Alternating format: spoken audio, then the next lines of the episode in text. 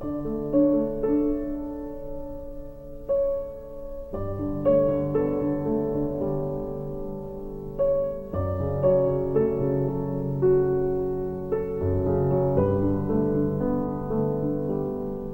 amar a Deus que é invisível? Como crer nele? O amor vem quando eu me aproximo, me deixo transparecer quem sou eu realmente.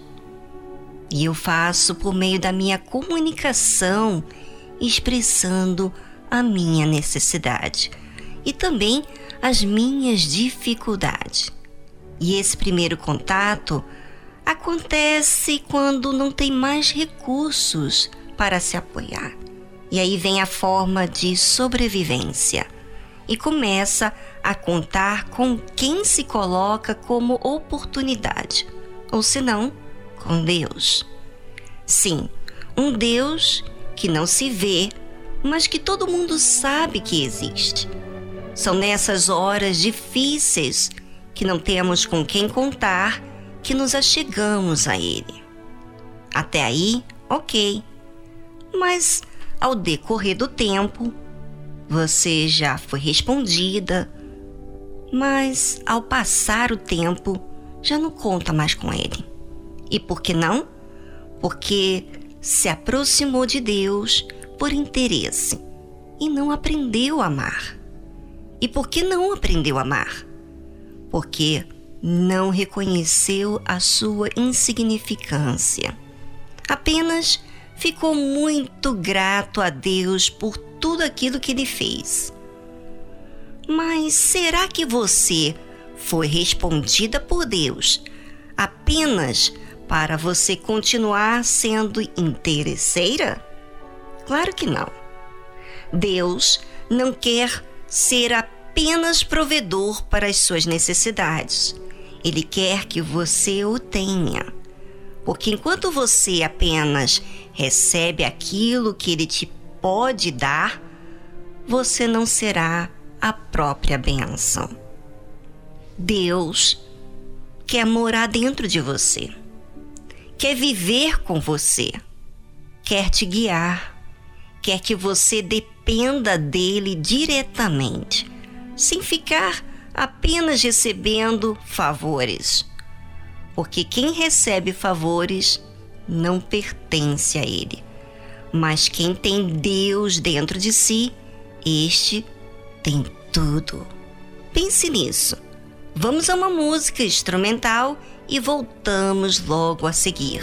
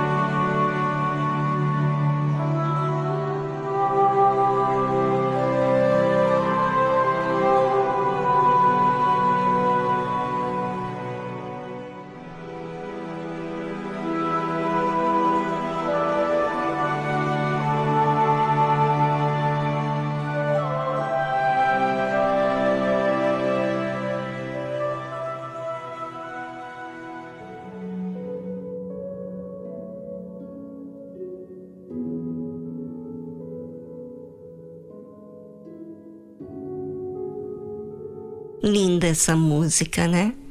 Da novela de Jesus.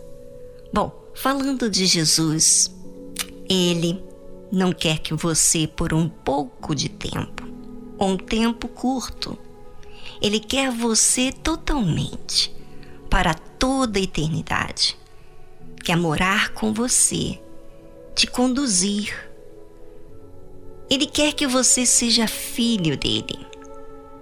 Você sabia que os anjos não são filhos de Deus?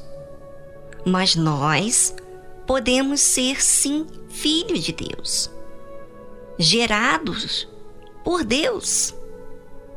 Por isso Jesus disse: Porque qualquer que pede, recebe, e quem busca, acha, e a quem bate, abre-se-lhe-á. Lucas capítulo 11, versículo 10.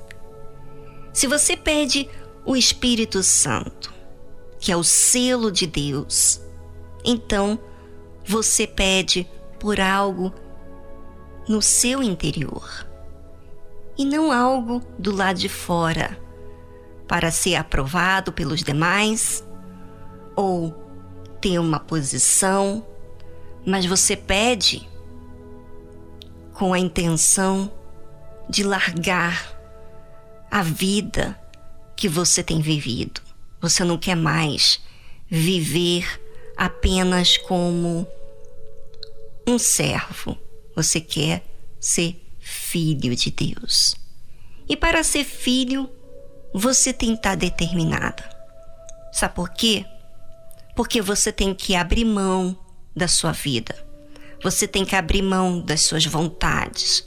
Você tem que contrariar a sua carne, que é a sua vontade, o seu sonho, e perder a sua vida, literalmente perder a sua vida, por amor do Senhor Jesus.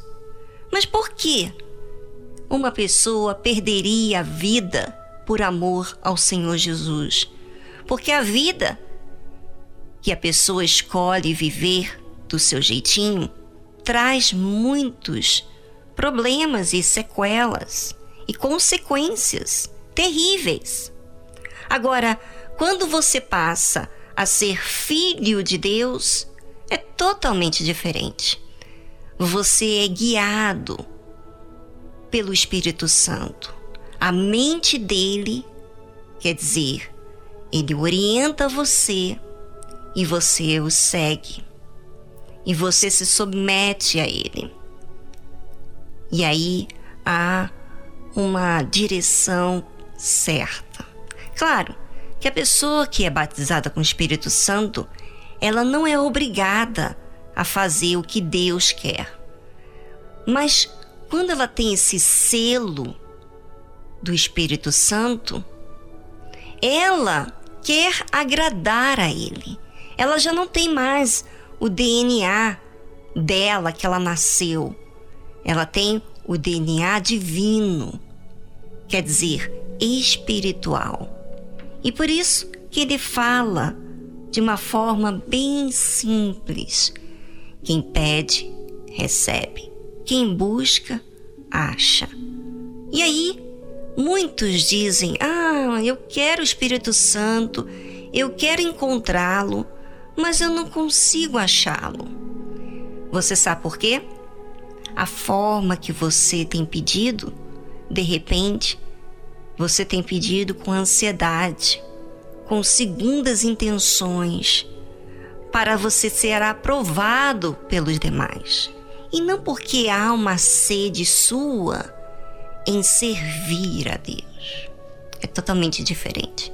Então, observe bem a sua intenção e também a sua oração, porque a sua oração vai descrever realmente quem você quer ser e o que você faz em relação àquilo que você diz.